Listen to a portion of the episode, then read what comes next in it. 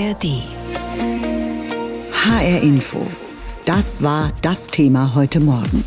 Dialog in angespannten Zeiten. Deutsche Islamkonferenz beginnt.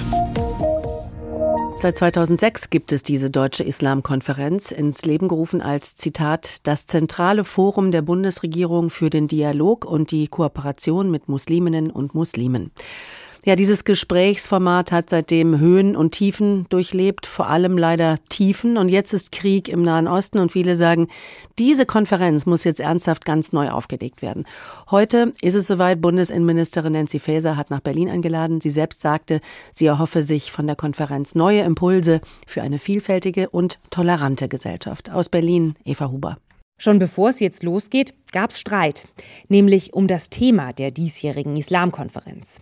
Das Bundesinnenministerium, das die Veranstaltung organisiert, hatte ursprünglich zum Thema Muslimfeindlichkeit und wie diese bekämpft werden kann, eingeladen. Völlig unpassend im Moment findet Seyran Atesh, nur ein paar Wochen nach der Terrorattacke der Hamas auf Israel. Ab dem 17. Oktober sollte jeder im Land gesehen haben, dass es einen extremen, radikalen muslimischen Antisemitismus gibt. Wir haben auf unseren Straßen einen puren, bestialischen Judenhass gehört. Seyran Atesh ist Gründerin einer liberalen Moschee in Berlin. Auch wenn man Angriffe auf Muslime natürlich thematisieren solle, seien andere Themen gerade wichtiger, sagt Atesh.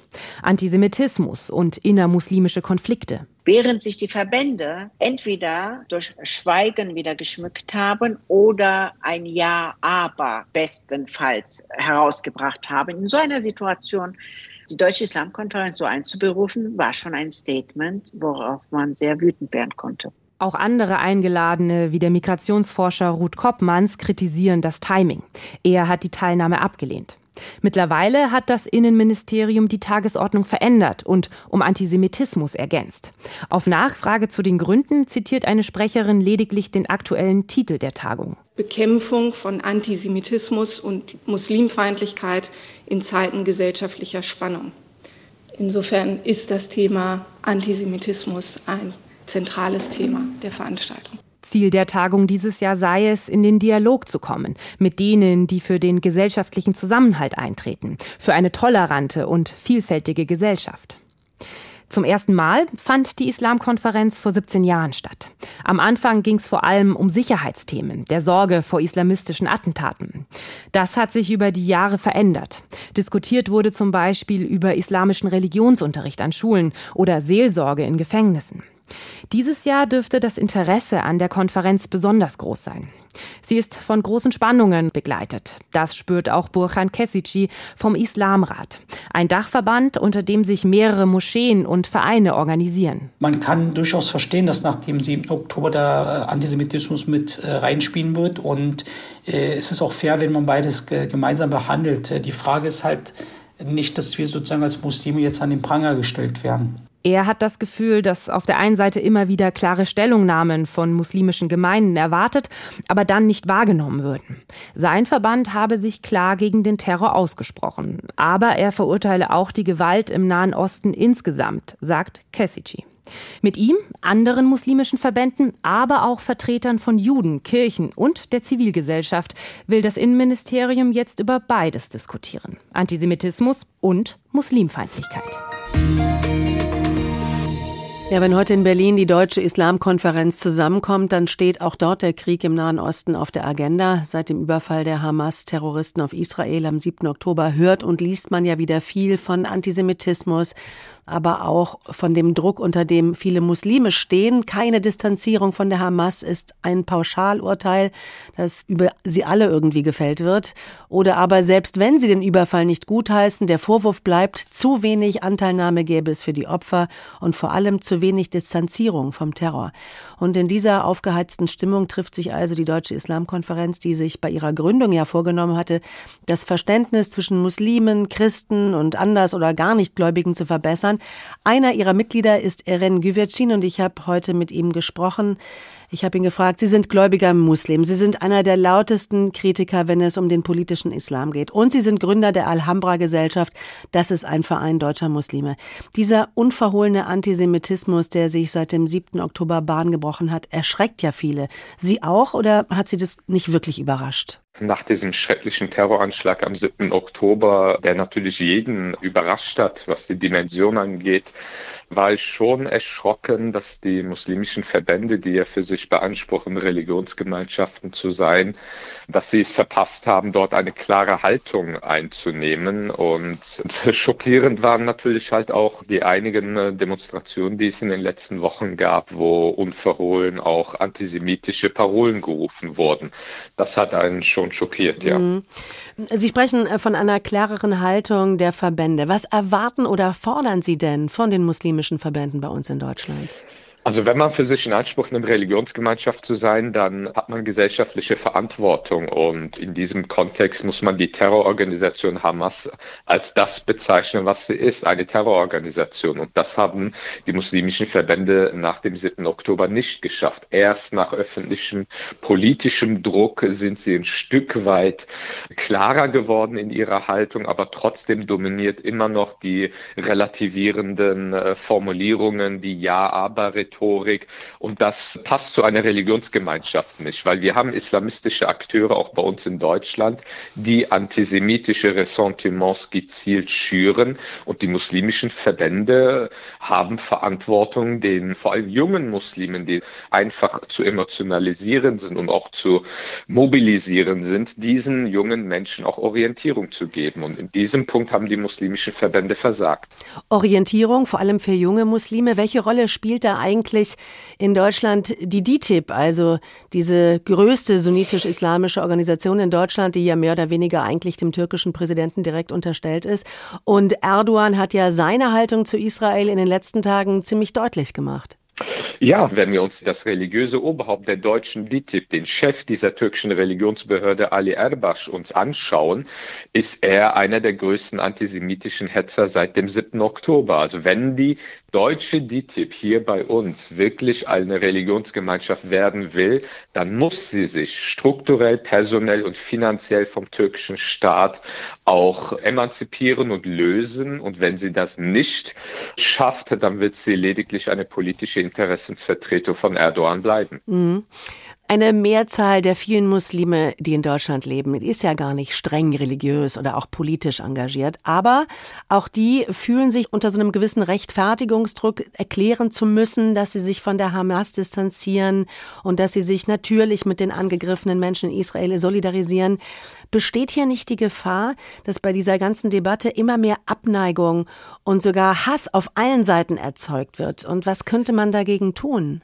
Wir müssen ganz genau sein mit unserer Kritik. Also wenn man die muslimischen Verbände kritisiert, weil sie ihrer Verantwortung nicht gerecht werden können oder wollen, dann muss man das auch gezielt an diesen Vertretern dieser muslimischen Verbände auch konkretisieren. Man kann nicht von den Muslimen sprechen. Die muslimische Community in Deutschland ist sehr, sehr vielfältig. Nur ein kleiner Teil der muslimischen Community in Deutschland ist überhaupt Mitglied bei diesen muslimischen Verbänden. Also von daher Kritik immer differenzieren und man darf nicht pauschalisieren und von muslimischen Otto-Normalverbrauchern sozusagen per se eine Distanzierung von Terror und Gewalt fordern.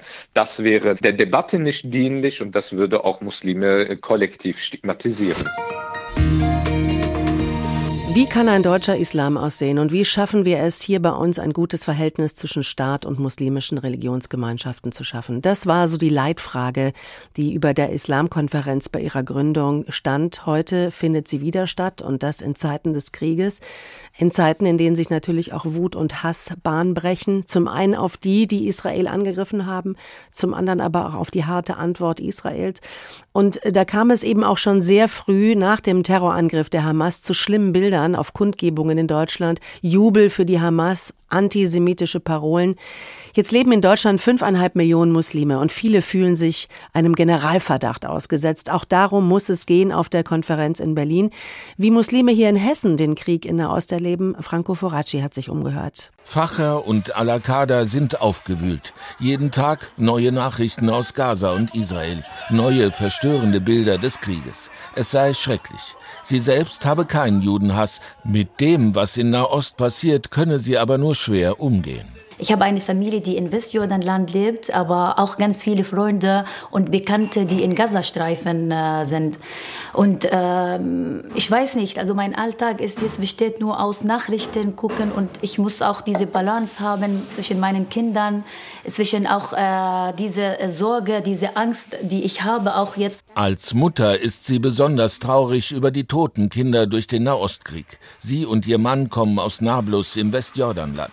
Beide sind in Hessen aufgewachsen, beide haben hier studiert, arbeiten als Wirtschafts- und IT-Experten. Von der Politik fühlen sie sich vor allem als Muslime alleingelassen. Ich sehe auch diese Spaltung in der Gesellschaft. Ich sehe, ich schaue auch ganz viel in den Sozialmedien und ich schaue auch, wie äh, Hetze verbreitet wird gegen uns auch äh, Muslime. Ihre Kinder sollen nicht zu viel sehen vom Nahostkonflikt. Die Eltern suchen Ablenkung für sie, gehen viel spazieren, schaffen Ruheinseln. Vater Facher will die Hoffnung nicht verlieren. Alhamdulillah, er vertraue auf Gott wenn man so einen Tiefpunkt erreicht, äh, haben wir immer noch so einen starken Glauben, dass wir sagen, es, es kann jetzt nur noch besser werden und äh, der liebe Gott wird es auch irgendwie richten und äh, natürlich hoffen wir weiterhin auf eine friedliche Lösung.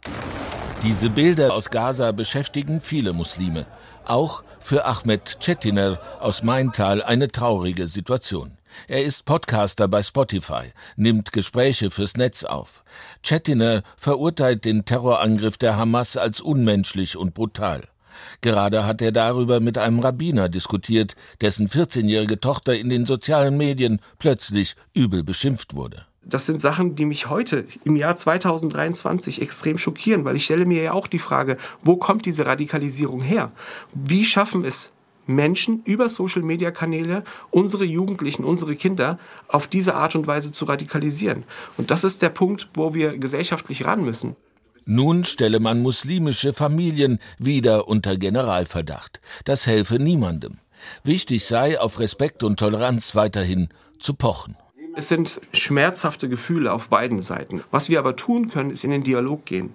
Äh, deswegen mein Appell an die Moscheen, öffnet eure Türen. Mein Appell an die Synagogen, öffnet eure Türen. Mein Appell an die Kirchen, öffnet eure Türen, damit Menschen sich verstehen können. Denn das größte Übel an der ganzen Sache ist, wir sind so ähnlich.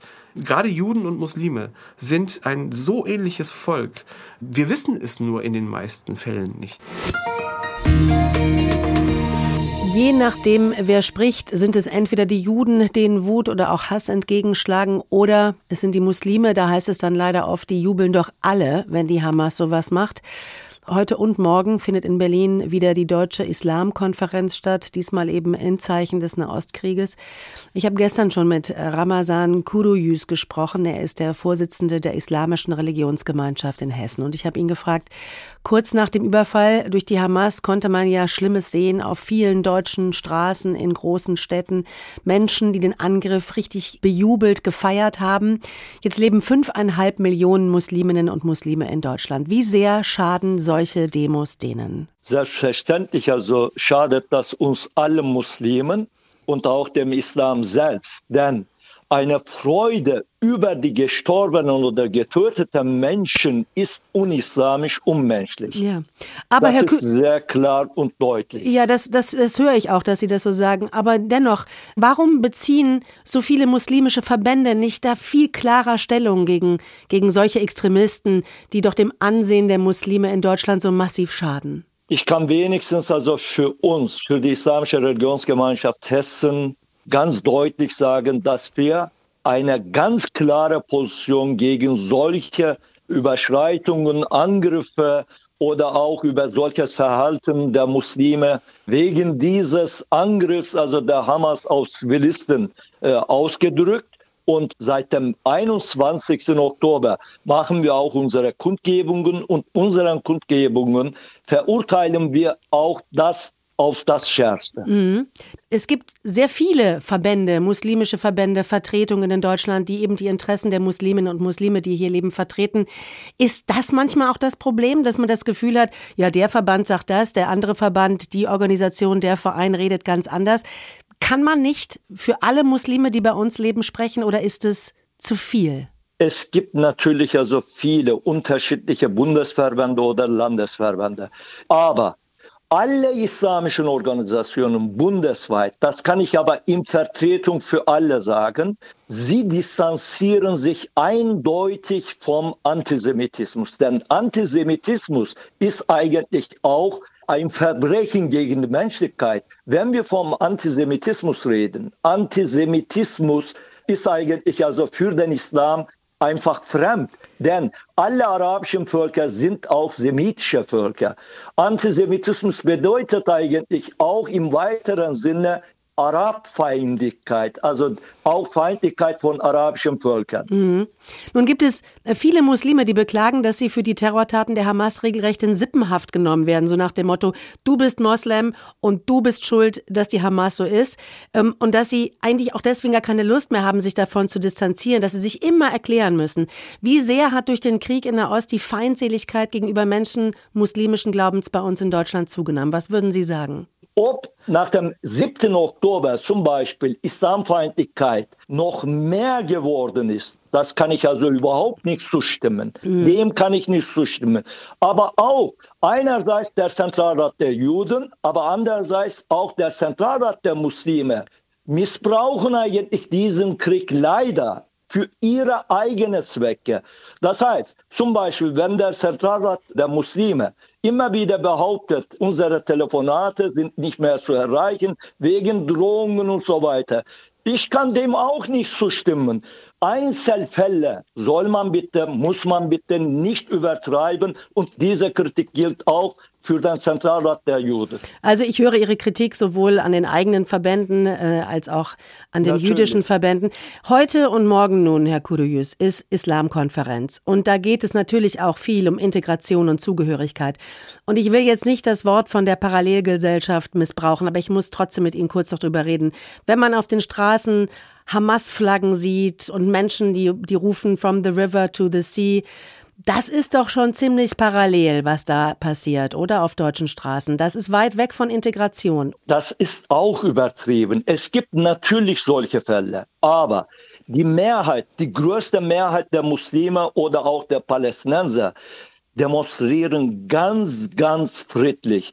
In jeder Stadt machen wir jedes Wochenende eine, eine oder zwei Kundgebungen. Und wir haben bisher keine Ausschreitungen, keine solche zum Beispiel Rufe, Parolen oder Plakate. Wenn wir aber Plakate zum Beispiel übersehen, dann in Zusammenarbeit mit der Polizei sammeln wir das Ganze wieder ein und wir sagen, solche Plakate sind nicht erlaubt. Ich würde natürlich allen Muslimen sagen, allen Palästinenserinnen und Palästinenser bitte von solchen Äußerungen zu distanzieren. Das schadet uns alle, wo wir eigentlich also zu Recht die Gewaltpolitik der israelischen Regierung kritisieren, sollen wir da unsere Kritik dadurch nicht überschatten lassen.